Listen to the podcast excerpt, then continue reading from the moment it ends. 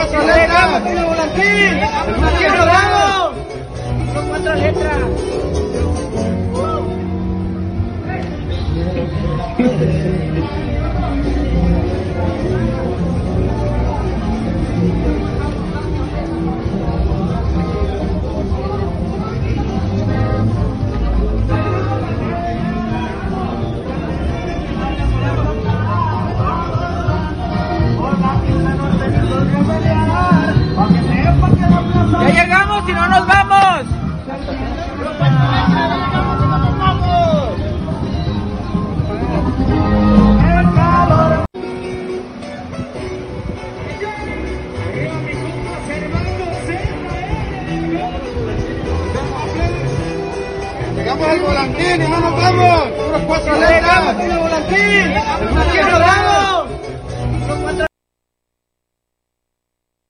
Saludo, ¿cómo estás en este día lluvioso, miércoles 22? 22 de junio, ¿cómo estás?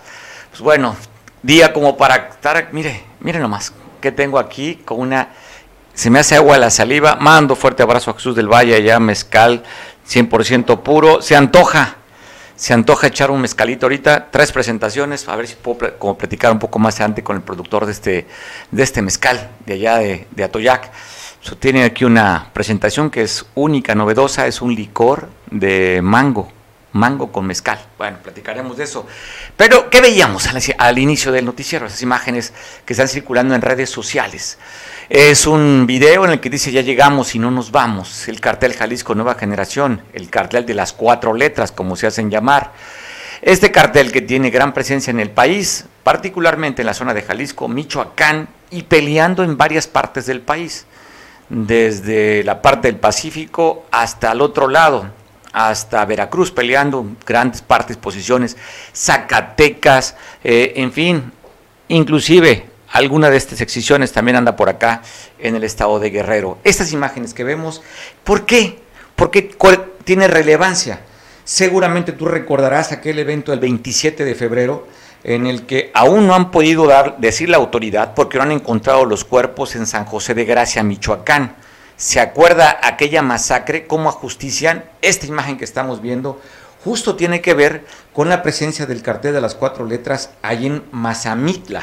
Esto que estamos viendo fue el 27 de febrero, donde asesinan al pelón, Arellano García, quien era el, pues el que comandaba el cartel Jalisco en Zapopan. Había fallecido su mamá y fue a San José de Gracia, Michoacán, al sepelio. En este lugar, él iba acompañado de su grupo de sicarios, de su seguridad, para darle sepultura a su madre. Y el que va a ver en el lado izquierdo de la pantalla sería justamente el pelón al que, al que primero asesinan. Se alcanza a ver ahí donde está hablando por teléfono y lo asesinan. Bueno, esto hace que rompa el cartel Jalisco Nueva Generación con unos aliados que son los pájaros de la sierra. Los pájaros de la sierra que tienen presencia en Mazamitla. Ernesto Mascorro, el chaparro, fue el que asesinó al pelón. Así es que este lugar que estamos viendo, pues van justamente sobre el chaparro, quien es brazo derecho del líder de esta zona, del toro o el Sierra 8, líder de este grupo que antes eran aliados los pájaros de la sierra. Ya llegaron a Mazamitla y dicen que no se van porque quieren cobrar venganza del asesinato de su compañero Arellano García, alias El Pelón, asesinado y ejecutado con 11 o 17 que hasta la fecha no han podido encontrar los cadáveres de estos asesinados allá en San José de Gracia, Michoacán. Las masacres se dan, ya está la presencia de lo que dice el gobierno de Estados Unidos, que el 30% del país está pues dominado por la delincuencia organizada. Pero vea la tranquilidad con la que están los señores sentados ahí una- en una tienda y es este grupo delincuencial con camionetas recientes, no se ocultan, ahí están las placas, las unidades, eso sí, sus equipos tácticos de balística y con el logotipo de las cuatro letras. Esta imagen circula y pone en radiografía cómo está el país. Cuando hace unos días el secretario de Ciudad Pública a nivel federal reconoce más de 121 mil muertos en este, en este periodo de más de tres años, rebasando a todo lo que fue los seis años de Felipe Calderón. Voy a platicar sobre este asunto un poco más adelante, sobre todo porque se vuelve un tema a nivel internacional.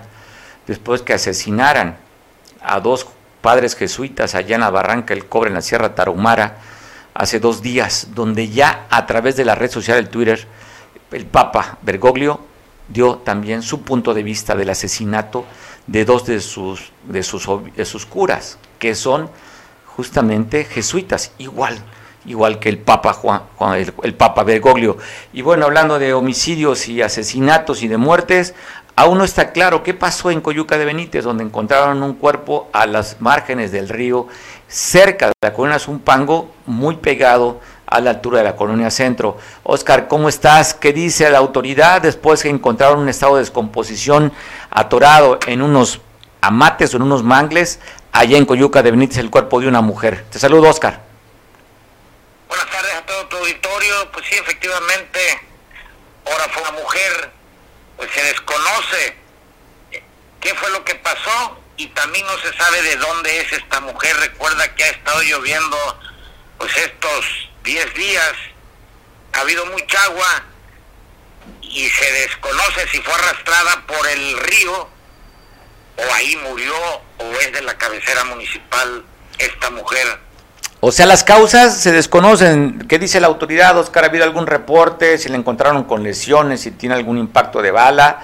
¿O simplemente murió por inmersión? No se sabe todavía, ¿verdad? No se sabe todavía. Estuvimos con protección civil y nos dice que al tiempo que ellos fueron pues, ya no, ya no permitieron hacer algunas tomas ni entrevistas porque ya estaban las autoridades ahí presentes. Se desconoce unos pescadores que andaban por ahí pescando encontraron, la encontraron ahí enredada con amate o bejuco, que pues es muy común ahorita en la creciente del río. ¿Tampoco se reporta alguna persona como extraviada de Atoyaquillo, de la parte alta ahí de, de donde pasa el río de Coyuca? Fíjate que no. Aquí lo, lo importante que no nos dicen de dónde es y también no hay reportes de personas desaparecidas en Coyuca de Benítez y tampoco se ha identificado el cuerpo, ni nadie lo ha ido a reclamar hasta el momento. Nadie ha ido a reclamarlo, ni nadie sabe cuándo se tiene, ni, ni cómo se llama, ni de dónde es. Eso es lo extraño, ¿no? Que no haya reportado una persona como extraviada desaparecida. Y pues bueno, empezamos a querer llenar ese vacío de información pensando que tal vez no es ni del propio municipio, porque si ya se hubieran dado cuenta los habitantes, si hay alguna persona desaparecida, oye, no está mi familiar, pues, encontraron allá en el río una persona ahogada, estuvieran reclamando. Pues al pendiente, Oscar, a ver si la van a reclamar, ¿no? Eh, me imagino que se la trajeron a Acapulco ese, al, servicio médico forense. Sí, llegó Semefo y la trajeron, pues sí tenía ya 8 a 10 días de que falleció esta persona. Es el reporte que se tiene, entonces hablaba de estado de descomposición. Bueno, de acuerdo al reporte, Oscar, que la, encontraron sus pescadores cerca de las 6 de la tarde, ¿verdad? Ahí por la colonia Zumpango y el centro en el río. Efectivamente, ahí enfrente de lo que es la bomba de agua, conocida como la bomba de agua ahí en Coyuca de Benítez. Pues al pendiente a ver si sabemos algo más sobre la identidad de este cuerpo, a ver si es reclamado por sus familiares y si el pues el, el motivo de su muerte fue por inmersión o fue alguna diferente. Te mando un abrazo, Oscar. Ok, ahí los tendremos informados y un provecho a toda la, a todo el auditorio. Aprovechando, ¿no está pegando fuerte Celia por allá en el río, Oscar? ¿No en las partes bajas? ¿Cómo está Coyuca en este momento? Sí, fíjate que con mucha agua desde muy temprano empezó a llover, anoche, toda la noche también lloviendo fuerte.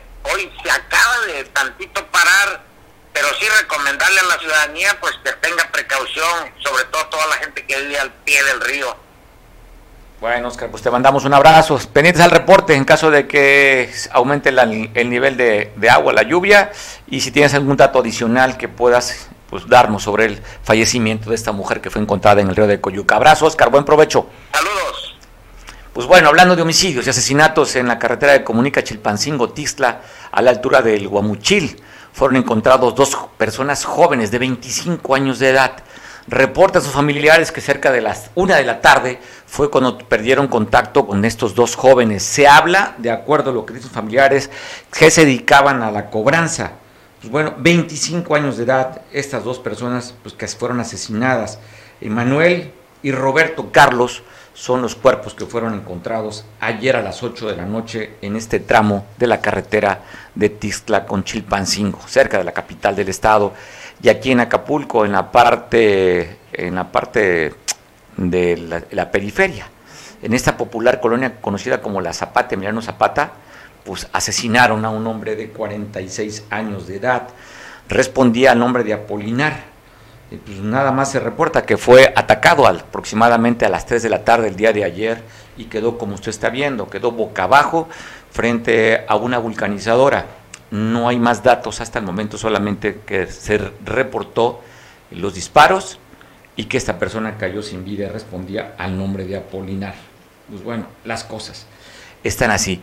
Y bueno, te cuento que en la capital del estado, en Chilpancingo, una mujer que fue, estaba en una tienda de conveniencia, fue atacada con un presunto ladrón. Habla que este ladrón llevaba estas cosas para defensa personal, que son pues, para dar toques eléctricos. Con eso atacó a la mujer, asaltó la tienda y esta mujer cayó desmayada. Llegaron los cuerpos de seguridad y también los cuerpos de paramédicos para reanimar a esta mujer. Pero parecía una nota pues, como aislada pero cuando la nota se habla que menos de 24 horas en la capital del estado asaltaron a cuatro tiendas de conveniencia. Una en el famoso barrio de San Francisco, donde se dio uno de los asaltos. O sea, fueron cuatro durante el día. Te cuento, el primero fue a las 9 de la noche, según se reporta. El otro en la calle 18 de marzo en San Francisco aproximadamente. Otro en la calle Nora Guevara en el centro uno de los tantos, y otro en las instalaciones de la colonia Ángeles, donde fueron cuatro los asaltos que se dieron en menos de 24 horas, el de lunes a martes, allá en la capital del estado. Lo que estamos viendo son las imágenes de un presunto ladrón que anduvo atracando con esta pistola de plástico. No se relaciona y se identifica, pero bueno, hablan de que es un presunto ladrón que pudiese estar involucrado con los asaltos que se están dando en la capital del estado. Hay una persona detenida, a ver si la autoridad logra comprobar que sería parte de este sujeto, algunos hablan que era un sujeto aislado, que anduvo atracando las cuatro tiendas. Ahí está la cara de esta persona. ¿No habrá que tapar los ojos por el debido proceso? Lo quitamos, ¿no? No hay que ponerlo.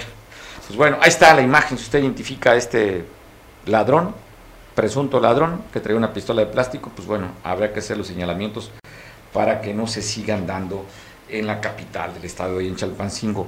Y por la mañana en la avenida Ejido, un hombre de la tercera edad, atravesando cerca de la, la altura de la calle 3, muy, casi enfrente del colegio MacGregor, aquí en Acapulco, pues fue arrollado en vestido por una empresa que distribuye eh, medicamentos. Fue detenido el conductor de esta camioneta de medicamentos, según reportan la gente que estaba ahí, que iba exceso de velocidad y arrolló a esta persona en la tercera edad, donde muere atropellado hoy por la mañana sobre la avenida Ejido, casi esquina con la calle 3. Así es que vamos a comunicarnos a Chilpancingo, a ver si podemos contactar con nuestro compañero Pablo Maldonado, porque hablan sobre, miren, ayer integrantes del ARCE, este, Liga, Agraria Revolucionaria, Liga Agraria Revolucionaria del Sur, bloqueó en un sentido la autopista del Sol. Cerca de 80 campesinos estuvieron bloqueando la avenida. Reclaman que no les han dado el fertilizante a más de 3.000 campesinos. Así es que salieron a bloquear. Dice el líder de esta organización que eh, no le estarían llegando fertilizante a varios de los municipios, entre ellos Tierra Colorada, Chichihualco, Atlistac, Mochitlán. Es lo que dice este líder, que pues bueno, no le están dando los fertilizantes, por eso que salieron de manera desesperada a bloquear la carretera. Eso dice este, Marcial, el líder de estos campesinos. Pero eso fue el día de ayer. Y hoy pues tenemos reportes, ¿no? Dos temas, Chilpancingo, la capital de la protesta y las marchas y los bloqueos. Pablo Maldonado, quien está allá en la capital, nos va a reportar que policías que fueron despedidos bloquearon, pero también los maestros que tienen por segundo día tomado el edificio Juan Álvarez, el edificio Álvarez allá en la capital, donde está Finanzas, pues bueno, creo que escalaron parte de la protesta. Pablo, te saludo. ¿Cómo está Chilpancingo? ¿Qué? Buenas tardes. Efectivamente, pues está con protestas, con manifestaciones, como todos los días. Es que eh, todos los días hay un tema nuevo. Hoy, eh, por la mañana, eh, ex policías, ahora de la Subsecretaría de Seguridad Pública de Guerrero, bloquearon los carriles centrales del Boulevard Vicente Guerrero para exigir la reinstalación de 176 agentes que fueron despedidos, ellos afirman, injustificadamente durante la pasada administración. Desde las 9.30 de la mañana, unos 50 manifestantes se apostaron sobre el lateral del bulevar y en los carriles norte-sur, con dirección a Puerto de Acapulco, del bulevar Vicente Guerrero, y cerraron la circulación. Uno de los representantes precisó que desde el 31 de mayo del 2017, 176 policías fueron despedidos de forma injustificada por la pasada administración y que a cinco años de no tener empleo han buscado que sean reinstalados sus compañeras y compañeros policías. Dijo que eh, a un año de esta actual administración no se ha resuelto su situación, misma que ha ocasionado carencias en sus familias porque no tienen un trabajo. Una hora después, al lugar acudió el director de negociaciones de la Subsecretaría General de Gobierno, Rafael Julián Arcos, para atender a los inconformes ofreciéndoles una reunión con el secretario de Seguridad Pública, Evelio Méndez Gómez, con lo que los manifestantes accedieron a desbloquear los carriles centrales del bulevar. Al bloqueo también llegaron policías estatales con equipo antimotín, quienes permanecieron formados a distancia para un posible desalojo y eh, pues ante el ofrecimiento de la reunión, este bloqueo culmina a las 11 de la mañana, los manifestantes se trasladan al Palacio de Gobierno y ahí llevaron a cabo esta reunión con eh, funcionarios, autoridades de la Secretaría de Seguridad Pública. Esto fue por la mañana, Mario. Eh, estos policías pues aún continúan buscando su reinstalación y hasta este momento pues no han tenido éxito. Hoy se hicieron visibles, a pesar de que había lluvia aquí en la capital del estado. Ellos eh, bloquearon este punto de bulevar, afectando la circulación, por supuesto. Afortunadamente el punto creo que no duró mucho tiempo, pero es una más, una manifestación más de las que se registran aquí en la capital guerrerense. Pablo, pues cómo está Chilpancingo ahora con el tema de la CETEC. Vimos que nos mandaste imágenes hace dos días de cómo vandalizaron el, el Sentimientos de la Nación. Siguiente día tomaron las instalaciones del edificio Álvarez. Va por segundo día, pero hoy también hicieron otras actividades. Así es, que integrantes de la Coordinadora Estatal de Trabajadores de la Educación en Guerrero, la CT como la conocemos, tomaron por segundo día consecutivo, como ya bien comentas, el edificio Juan Álvarez como parte de su jornada de lucha para exigir una reunión con la gobernadora Evelyn Salgado Pineda. Los manifestantes llegaron alrededor de las 8 de la mañana para cerrar los accesos al edificio y bloquear las calles aledañas, eh, la que la que es Ignacio Zaragoza y 16 de septiembre. El dirigente Héctor Torres Solano reiteró que la ruptura de las mesas de diálogo se debe a que las autoridades del Estado no respetaron los acuerdos alcanzados el mes pasado de marzo realizando eh, relativo a facultades de la unidad del sistema para la carrera de las maestras y maestros, el UCICAM. Uno de los acuerdos es que habría flexibilidad de acuerdo al contexto del Estado en temas como cambios de adscripción para que fueran por escalafón. También exigen una auditoría al plan de previsión social. Torres Solano señaló que hoy eh, prevén levanta, levanten su jornada Mario, y eh, adivina por qué. Porque casualmente se van a activar el viernes para eh, la visita del presidente de México, Andrés Manuel López Obrador, quien va a estar en comunidades de la montaña, y dijeron que hasta allá lo van a ir a seguir en la montaña. Me parece que si las cuentas no me fallan, el viernes y el sábado estará en la montaña, el domingo va a estar en el puerto de Acapulco, y ahí van a estar los maestros de la CETEC para hacerse visibles al presidente y, según ellos, pues eh, decirle de viva voz pues cuáles son las injusticias que está sufriendo el magisterio querelense. La toma del edificio este día ocasionó molestias del edificio Álvarez entre los usuarios que acuden desde muy temprano a realizar sus trámites. Algunos denunciaron que llegaron hace dos días, algunos de Cancún, otros de San Luis Potosí, para realizar sus trámites a la capital y pues obviamente esta protesta pues ha retrasado el proceso. Una de las afectadas de nombre Silvia Reza, que es originaria de Cocula Guerrero, eh, pero que radica en Cancún, señaló que desde ayer martes a las 5 de la mañana acudió a las oficinas del registro civil que se ubican al interior del edificio Juan Álvarez, pero no ha podido realizar su trámite. Ella afirma que ya ha gastado 15 mil pesos entre viáticos, alimentos, hospedaje, otras cosas, y eh, pues es el segundo día eh, está varada, está lloviendo la intemperie. Eh, hay otra de las denunciantes, por ejemplo, de nombre Eulogia Medina, quien viene de eh, Ciudad Valle, San Luis Potosí, indicó que el domingo por la noche llegó a Chilpancingo, tuvo que quedarse a dormir en la terminal porque no trae los recursos suficientes para pagar hotel y que desde el domingo, desde el, lunes, martes no ha podido realizar su trámite y por eso lamentó pues la falta de sensibilidad por parte de los manifestantes y de las autoridades para atender todas las personas que vienen a realizar estos trámites. Y lo fresquecito, Mario, de la CT, lo que casi casi acaba de suceder es que mm, de, eh, arribaron aproximadamente 25 integrantes de la CETEC, eh, vandalizaron las oficinas de Lucieca, lo que ya se mencionaba, estas oficinas que están pidiendo se auditen, estas están ubicadas sobre el paseo Alejandro Cervantes Delgado, como se le conoce el de Oaxaca, y hasta este momento la información preliminar que se maneja es que el saldo de esta vandalización, primero es que hubo agresiones físicas en contra del guardia de seguridad, a quien también le robaron su celular. 28 computadoras de escritorio junto con sus impresoras destruidas, un CPU robado, dos laptops destruidas, una fotocopiadora destruida, un refrigerador destruido y por supuesto también destruido archivos físicos, sillas, escritorios, cristales rotos y amenazas también eh, reportan que amenazaron a Bulmar Ocandia, quien es el director de administración de la UICICAN, por lo que eh, pues están eh, en este momento ya el personal de la Secretaría de Educación Guerrero ha arribado hasta este lugar para levantar un acta de los hechos. Y eh, pues es lo que se tiene como podemos apreciar en las imágenes. Esta fue como que la despedida del de hoy. Nos van a dejar descansar miércoles jueves y el viernes se reactivan con la visita del presidente Andrés Manuel López Obrador. Pues va a ser interesante. Recuerda que la última visita que el presidente había asignado para acá para Acapulco era la inauguración del tianguis turístico y por el tema de esta jovencita desaparecida que estuvieron bloqueando la entrada de Acapulco, el presidente pues no vino.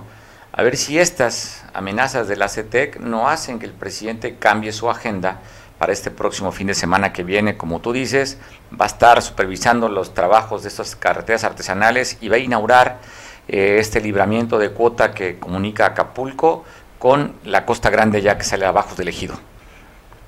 Sí, ya hasta, hasta se había tardado, Mario, la verdad es que nosotros que sí queremos hacer uso de él, sí, ya, híjole, no sé, ya, ya urgía, ya se puede hacer uso de él, ¿no? Afortunadamente, pero eh, sí, definitivamente urge que inaugure el libramiento oriente, como se le conoce también, y eh, pues ojalá que no lo espanten las movilizaciones de la CETEC porque pues ya amenazaron con seguirlo hasta la montaña. Nosotros ya más o menos sabíamos que iban a movilizarse hacia la visita del presidente de la República, pero la verdad es que nosotros pensamos que eh, pues lo que les queda más cómodo es llegar a Acapulco para hacerse visibles, pero ellos afirman, habrá que ver si sucede, que lo van a seguir hasta los municipios de la montaña y que allá también eh, pues van a protestar para que el presidente de la República les haga caso y los escuche ante las demandas que tiene el magisterio pues bueno, sobre todo identificar que es un movimiento de la CETEC de la zona centro. No han participado las, de, las demás zonas. Zona centro es la que está haciendo estas protestas y está dejando mostrar su músculo. Pablo, te mando un abrazo. Claro que sí, Mario. Vamos a estar pendiente y cualquier situación lo vamos a comunicar. Pues gracias por la información. Pues hasta Chilpancingo, Pablo Maldonado. Imágenes fresquecitas, como él nos dice, donde estamos viendo la vandalización de las oficinas de la SEC, que ahí usted veía Lucio vive y hablaba de corrupción en la SEC. Pues seguimos sobre el tema de la inseguridad. Es un tema a nivel nacional, perdón, que vale la pena abordarlo. Y sobre todo cuando nuestro equipo de producción tiene el tweet que manda el Papa. Mire, desde el Vaticano, haciendo pues, un mensaje de, acompañando el dolor de los dos padres jesuitas que fueron asesinados en la Sierra Tarahumara. Enrique, ¿Cómo ves las cosas? Es un tema que ya tomó pues una, ya una visibilidad a nivel internacional, porque una de las voces más fuertes que hay en el mundo es la voz del Papa. Expreso mi dolor y consternación por el asesinato en México anteayer de dos religiosos jesuitas y de un laico cuántos asesinatos en México, o sea, pone con signos de admiración el Papa Francisco.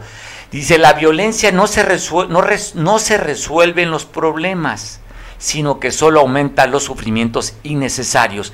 8 de la mañana está mandando este tuit su santidad el Papa Francisco. Enrique, ¿qué opinas? Eh, gracias Mario, pues eh, evidentemente sí eh, toca todos los espacios, me refiero geopolítica, religión, sociología, seguridad internacional, nacional, toca todos los espacios, el evento que, que ayer se suscitó en el sur de, de Chihuahua, del estado de Chihuahua, en donde un, laico, diríamos en términos religiosos, corre hacia un refugio cosa que se ha hecho desde hace miles de años, que una persona cuando se siente insegura, atacada, va hacia el área más segura de su espacio, que es un, templo, corre hacia el templo, busca auxilio, refugio, que es una de las misiones de, la Iglesia Católica, incluso darle refugio al desvalido, y, y, busca el refugio, es herido un sacerdote de la orden jesuita, aquí hay que ponerlo con mayúsculas, le presta el auxilio y, y el, el, homicida, un imbécil ahí loco que puede hacer las cosas porque hay espacio, eh, lo, eh, eh, le, lo asesina a los dos. O sea, trágico porque el sacerdote le iba a dar los santos óleos, que es una que es, un, es una, una bendición religiosa el hecho de poder despedir a un difunto, algo algo milenario. Y, y también lo, lo ultima el, el, el, el asesino este desgraciado. ¿no? Y después viene otro religioso más, entiendo yo, y también a él, después de que se comunica con el asesino, conociéndolo, diciéndole, oye, espérame, déjame darle la... Y también lo último, el drogado, loco, borracho y, y poderoso homicida, poderoso porque lo pudo hacer. También, o sea, parece un script de una película eh, de del crimen, ¿no? O sea, todo parece una, una, el inicio de una serie policial, pero no, fue, fue una realidad. Acá el tema es que eh, eh, la orden jesuita es una orden religiosa muy importante a nivel internacional, porque incluso el mismo Francisco perteneció a esa orden, perteneció porque para poder eh, escalar otros espacios en la iglesia tuvo que hacer a un lado su, su, su, orden jesuita, entiendo yo. Entonces, sí, es una orden muy, muy poderosa, política y, y académicamente muy reconocida a nivel mundial, pero también eh, muy reconocida en términos de misiones, de sus, él era, eran misioneros jesuitas, ¿no? o sea, todo un drama que no hace más que conformar eh, un, la, la, la, el cumplimiento de un cisne negro, volvemos a ese término, un cisne negro es una pro, es una, es una, mm, vamos a poner un pronóstico agresivo, fuerte, y, y que de cumplirse se justifica, ¿no? Como ha, ha habido muchos cisnes negros a nivel eh, eh, político nacional, como el, hace 15 años decir que Donald Trump iba a ser presidente de Estados Unidos era un cisne negro, algo muy difícil de creer, pero sin embargo se dio. Eh, hay varios, varios pronósticos que no se tiene uno decir, pero cuando se cumplen, yo podría, un cisne negro, por ejemplo, decir, el, en, en Chilpancingo, en el año 2023, bajará un grupo de la comunitaria como 500, 600 elementos y tomará el zócalo de la ciudad. O sea, la gente me dice, oye, pues estás eh, dando malos augurios. No, es algo que puede suceder y que habría que calcular eh, eh, si sucede o no, qué hacer en caso de...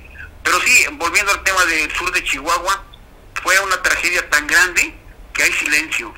O sea, hay silencio en muchos medios, no se han atrevido a tocar el tema con con la seriedad que han tocado otros temas eh, y, eh, hay mucho silencio por parte de, los comunicadores porque sí, sí es algo realmente trágico. Eh, no le quiero echar la culpa directamente al gobierno de la República, pero sí el crear espacios, el dejarle espacios a esa, a esa gente genera esto, que un tipo loco, borracho, correte a un tipo, a otro, a otra persona, lo último dentro de un templo, e incluso por querer auxiliar también de muerte a dos religiosos de, mayores de 75, 80 años, o sea, todo, toda una tragedia que habrá que hacer mucho trabajo de comunicación para poder advertir que ya basta temas de inseguridad cuando el tema es eh, echarle bala, ¿no? O sea, así de plano, ¿no? Enrique, del comunicado del Papa Francisco, cuando dice con signos de admiración, ¿eh? ¿Cuántos asesinatos en México? O sea, creo que es el mensaje duro para el gobierno de Andrés Manuel López Obrador cuando hace unos días acaban de dar la cifra de muertos oficiales, más de 121 mil muertos, rebasando todas las estadísticas. Con su némesis de Felipe Calderón, pues ya lo rebasó Felipe Calderón cerrando cifras poco más de 120 mil en un sexenio y en tres años con seis meses más o menos, ya rebasó el presidente esa cifra, más de 121 mil muertos. Y viene esta frase que es pues dilapidadoria para el presidente cuando dice cuántos asesinatos en México. Y lo pone con signos de admiración. Duro, Enrique, una semana fuertísima. Pero aparte, oye, aparte, la corcholata no destapada, Ricardo Monreal en el Senado está diciendo que se tiene que revisar el tema de cómo se está combatiendo la seguridad de México. Y luego, y luego como algo cómico, extraño, de pronto el día de ayer nos avisan que, que una ex candidata al gobierno de, Nuevo León eh, eh, va a ser la responsable de una de las áreas más sensibles de la, de la política pública de seguridad del gobierno de, de la República que es el área del Sistema Nacional de Seguridad Pública o el Consejo Nacional, no, no tengo... El secretariado. El secretariado que, que es el área que maneja los recursos a nivel para, para la seguridad. y, estados y nombran a una mujer que no tiene ni la más mínima idea, creo que sabe lo que sé yo de, ese secretariado y que por el solo hecho de ser gente eh, eh, fiel al partido en el poder, eh, alcanza ese grado y la señora perdió la candidatura, perdió las elecciones de hecho por haber estado ligada a sectas, a sectas sexuales y, económicas de, de, un grupo de Estados Unidos, o sea, algo realmente delicado, el hecho de entregarle esa oficina tan, tan necesaria para la presupuesto, el presupuesto y, la programación de, planes de seguridad estatal y municipal, entregárselo a una persona que no tiene ni la más mínima idea y que incluso está expuesta por haber estado metida en ese escándalo, eso deja ver que no hay mucha línea eh, por el lado civil de lo que es la seguridad pública o la seguridad interior incluso, me atrevería a decir. Está delicado. Yo te comento, estoy cierto que están por darse cambios importantes eh, en, lo que es la seguridad eh, interna. Yo percibo que, que ya, ya hay un golpe en la mesa por parte de, de, la comunidad internacional, de decir México tiene que cambiar su política de, de seguridad. Eso de querer, querer que la gente por amor obedezca los mandatos de, un gobierno no, no funciona. Maquiavelo, lo decíamos en un artículo anterior, decía que el gobierno debe actuar con fuerza.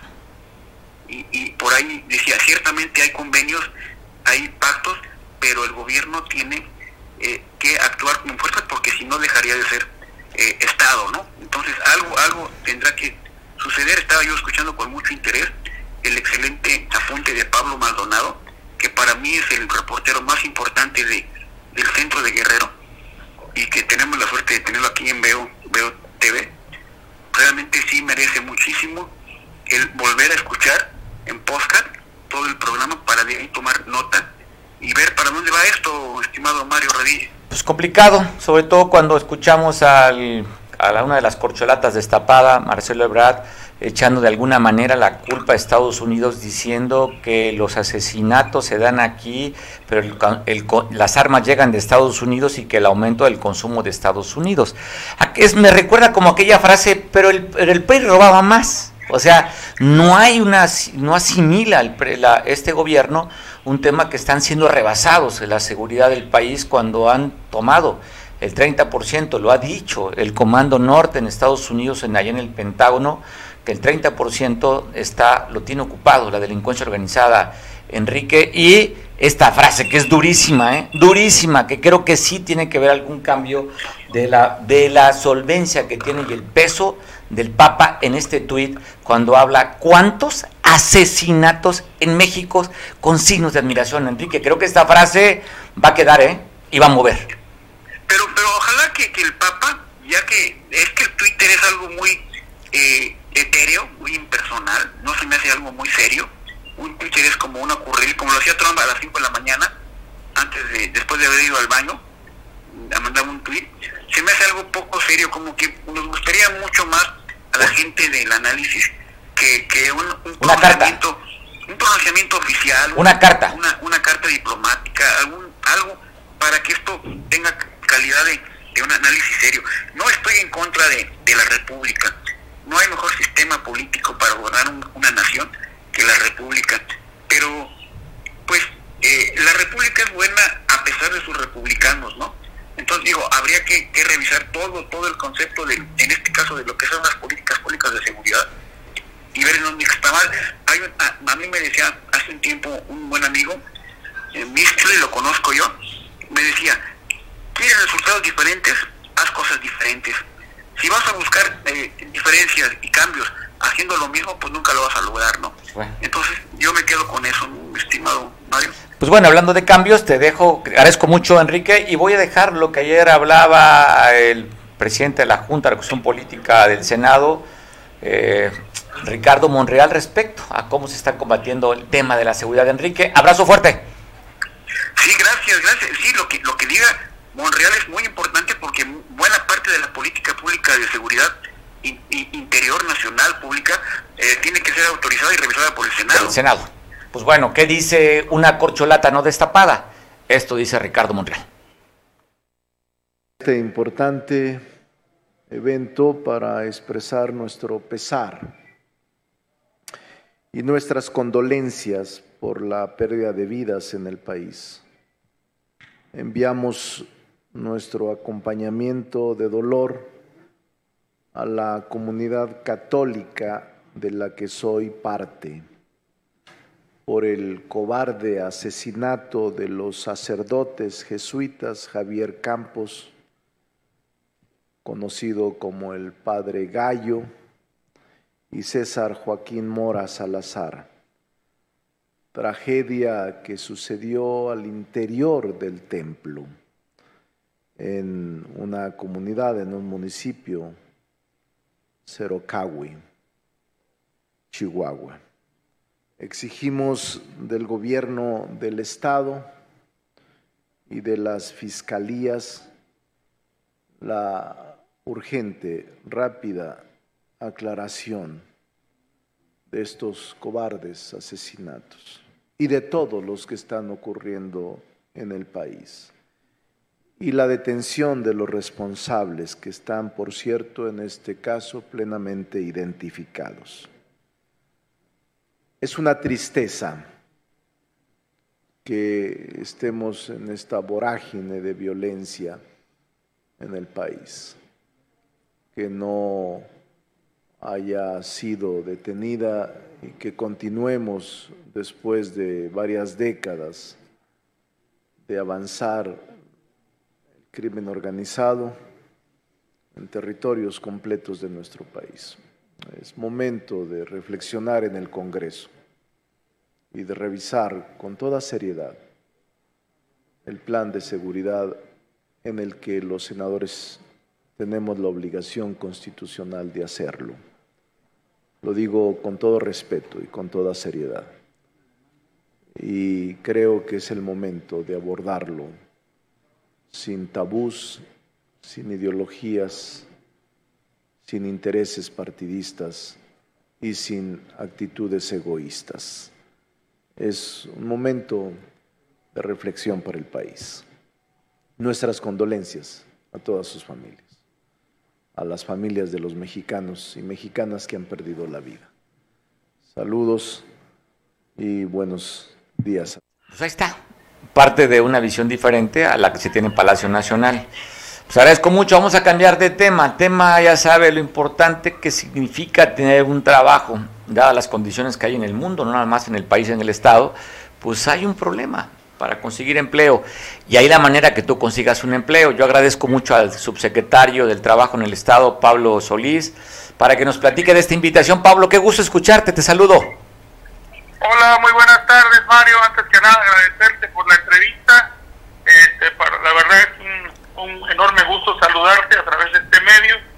bueno, este, decirte que el gobierno federal, a través de la Secretaría del Trabajo y Previsión Social, al igual que la Secretaría del Trabajo del Gobierno del Estado, tenemos bien a aquí en el municipio de Acapulco la Feria Turística del Empleo, donde está enfocado el sector turístico, precisamente por eso se llama Feria del Empleo Turística de Acapulco. Entonces, eh, va enfocado el sector hotelero, básicamente, donde se están, se van a presentar más de 70 empresas del sector turístico, se van a ofertar 120 plazas y 520 vacantes hasta el momento que tenemos registradas. Entonces quiero aprovechar tu medio, obviamente, para invitar a todos los acapulqueños o de otros municipios, incluso vecinos, a que acudan al Zócalo de Acapulco este viernes 24 de junio a las 9 de la mañana en el Zócalo de Acapulco, que lleven su solicitud de empleo y si no, ahí personal del Servicio Nacional del Empleo pues le, le dará la solicitud y todas las facilidades, ¿no? La idea es que ojalá de esos 520 puestos de trabajo que existen, vacantes más bien, pues ojalá este, la mayoría se vaya satisfecho y con un empleo muy necesario hoy en día, como tú lo comentas. Pablo, pues ahí está la invitación. 9 de la mañana, próximo viernes 24 de junio, en las instalaciones aquí en el Zócalo de Acapulco. Lo que tú dices es importante, pues, para evitar tu fila y tengas más tiempo de poder tener entrevistas, lleva tu solicitud elaborada, pero si no, tendrán el apoyo. Sí, exactamente, tendrán el apoyo. Este, se les invita ¿no? a, todas las, a todos los, todos los ciudadanos de Acapulco ¿no? que tengan la necesidad de un empleo y decidos, pues que acudan, ¿no? Eh, hay puestos de distinta índole, ¿no? Hay desde gerente, hay este, de, ahora sí, recamaristas, eh, restaurante, este, del sector del restaurante, ¿no? Este, lo que son barman, lo que son meseros, una serie de, de, de empleos que están ahí ofertando el sector turístico. Parece importante en estas condiciones que hoy vivimos, Pablo, alguna página, algún teléfono, si hay alguna duda, si alguien quiere eh, hacerte alguna pregunta o saber más sobre bueno, la Secretaría Trabajo. La, la, de la de, oficial, ¿no? De la Secretaría del Trabajo y Previsión Social, ahí pueden buscarlos a través del Facebook, ahí están todos los requisitos, ahí están todos los teléfonos que se puedan ellos este, este, informar, ¿no? Lo importante de estas ferias que son presenciales, acuérdate que pues eh, eh, muchas veces las ferias, sobre todo por la pandemia, primeramente con la pandemia casi no había empleo, pues no entramos en una cuestión de déficit del empleo y ahorita estas ferias pues ya son presenciales, lo que queremos es que la gente acuda personalmente Acuda. para que se le dé toda la información que requiera, ¿no? Empleo, empleo afortunadamente existe, nada más que a veces este, hay que acudir pues, ¿no? A, la, a las citas de estas ferias, ¿no? Es que es más fácil, Pablo, porque si no tienes que ir de hotel a hotel a buscar a recursos humanos para meter una solicitud de empleo. Y aquí vas a tener a 70 empresas con estas más de 500 vacantes en la que tú puedes ser un candidato para tener trabajo. Te mando un abrazo, Pablo. No, no, no, pues agradecerte el, el espacio, la verdad siempre el apoyo que nos has brindado, eh, es un importante medio. Y bueno, nosotros estamos a la orden y espero que espero que la lluvia nos ayude también, ¿no? Porque día viernes, ha estado lloviendo, pero aún así ojalá acudan la, las personas, ¿no? Lo, a, a, buscar una, un, una vacante de empleo, ¿no? Pues que sea todo un éxito y que se ocupen esas plazas que están vacantes, más de 500. Buena tarde, Pablo, un abrazo, como siempre, saludarte, qué gusto. Gracias, Mario, muy amable. Hasta luego, gracias. Pablo Solís, subsecretario del Trabajo en el Estado. Pues bueno, vamos a ver qué dice la gobernadora. Fíjese, ya se está preparando para su primer informe de gobierno.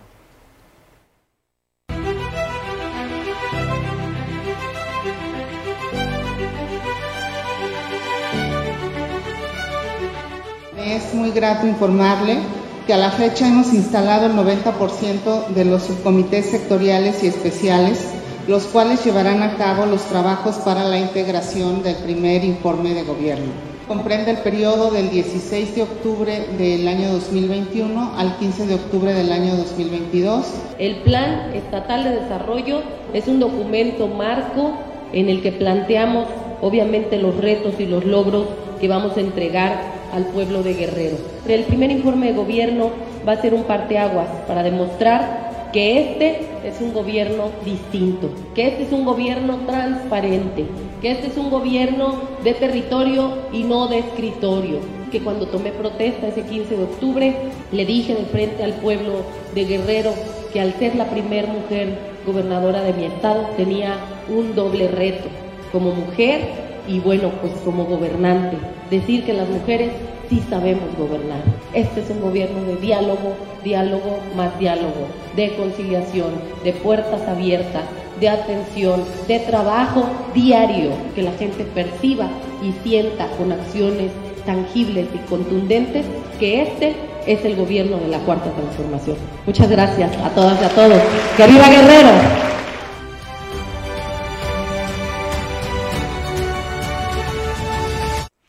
Cómo está Celia pegando las costas guerrerenses y al estado también en general. Hablan de lluvias. Bien ayer nos daba el pronóstico Carlos Manrique, especialista en protección civil, que tendríamos días lluviosos.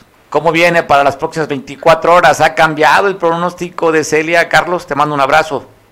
Buenas tardes al público. Buenas tardes, señor Rodilla.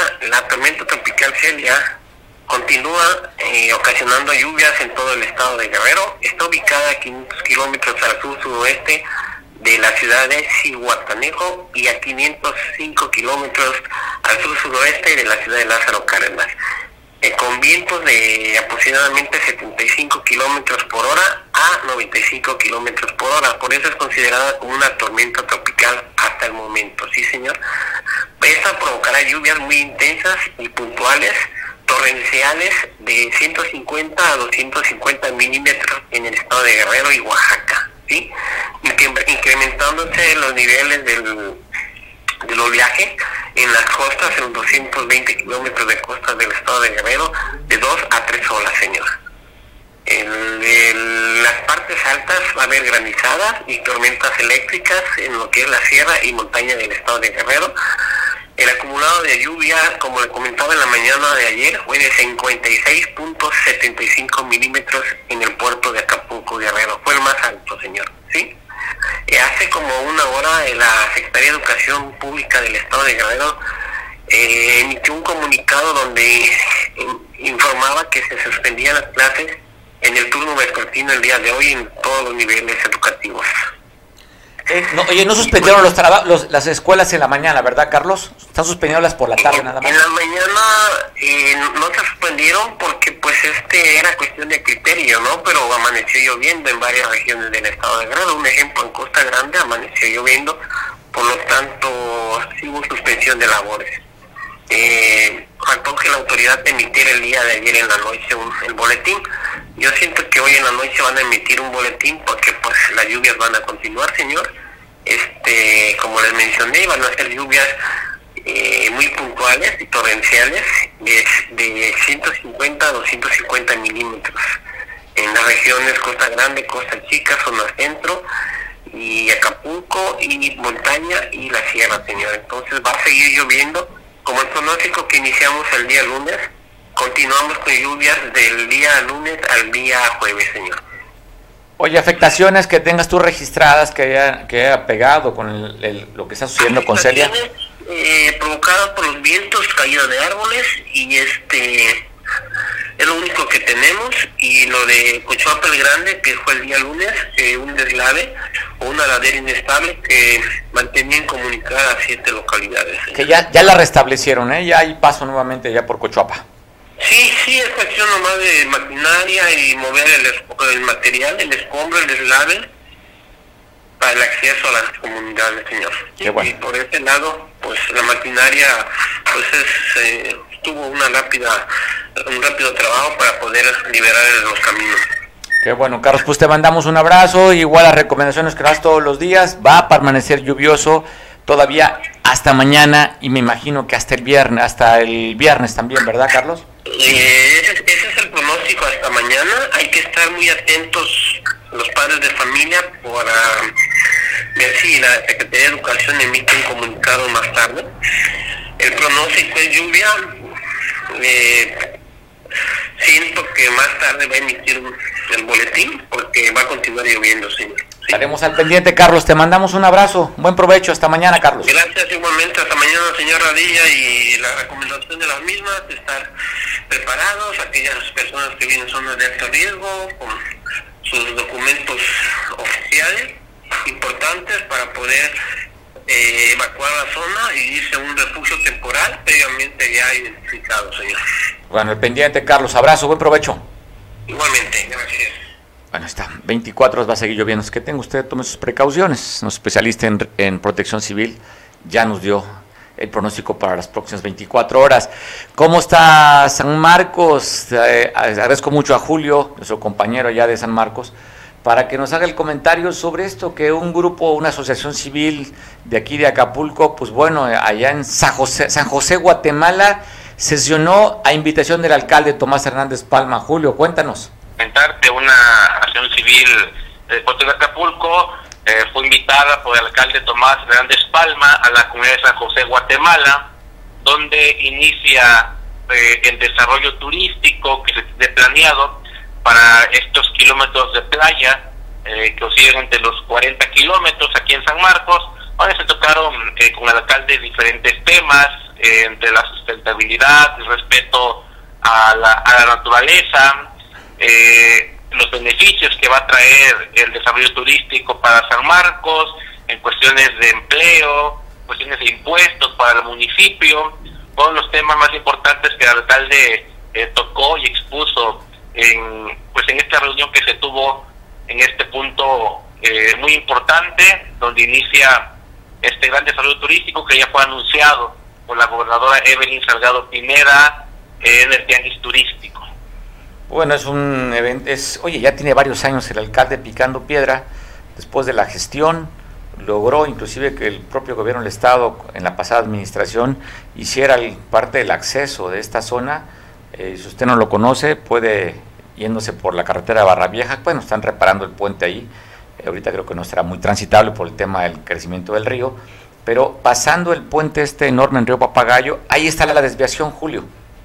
Es correcto, eh, el alcalde de San Marcos ha sido de los grandes impulsores de este proyecto, desde que inicia eh, su gestión, ha insistido en que San Marcos tiene un gran potencial turístico y lo que se ve el tianguis turístico pues es ya la materialización del trabajo que se ha realizado de promoción desde su primer periodo. Mencionaba ahí que cuando fue invitado a Guadalajara, al Acapulcazo, pues muchos no se explicaban que iba a ser el alcalde de San Marcos a promover un desarrollo turístico que todavía no estaba.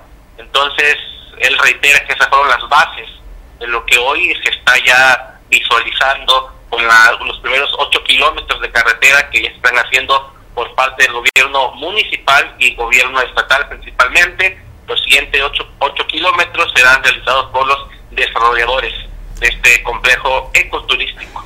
Pues bueno, pues felicitar al presidente ante la constancia, la insistencia y la visión clara de lo que quiere. Va a ser un detonante. Yo escuchaba por ahí que generaría más de 10 mil empleos con una inversión millonaria para esto que le hacen llamar la Ribera San Marcos.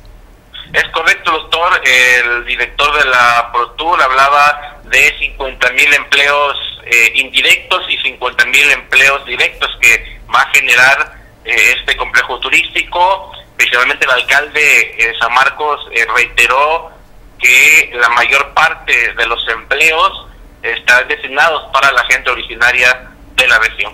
Pues bueno, abrazo hasta allá, hasta San Marcos, las lluvias tranquilo, ¿verdad? Le no ha afectado en nada, Julio. Sí, todo muy tranquilo, hasta el momento eh, Protección Civil Municipal ha reportado saldo blanco, no hay desbordes de ríos ni de arroyos, no hay caídas de árboles, lluvias solamente de leves a moderadas de manera intermitente.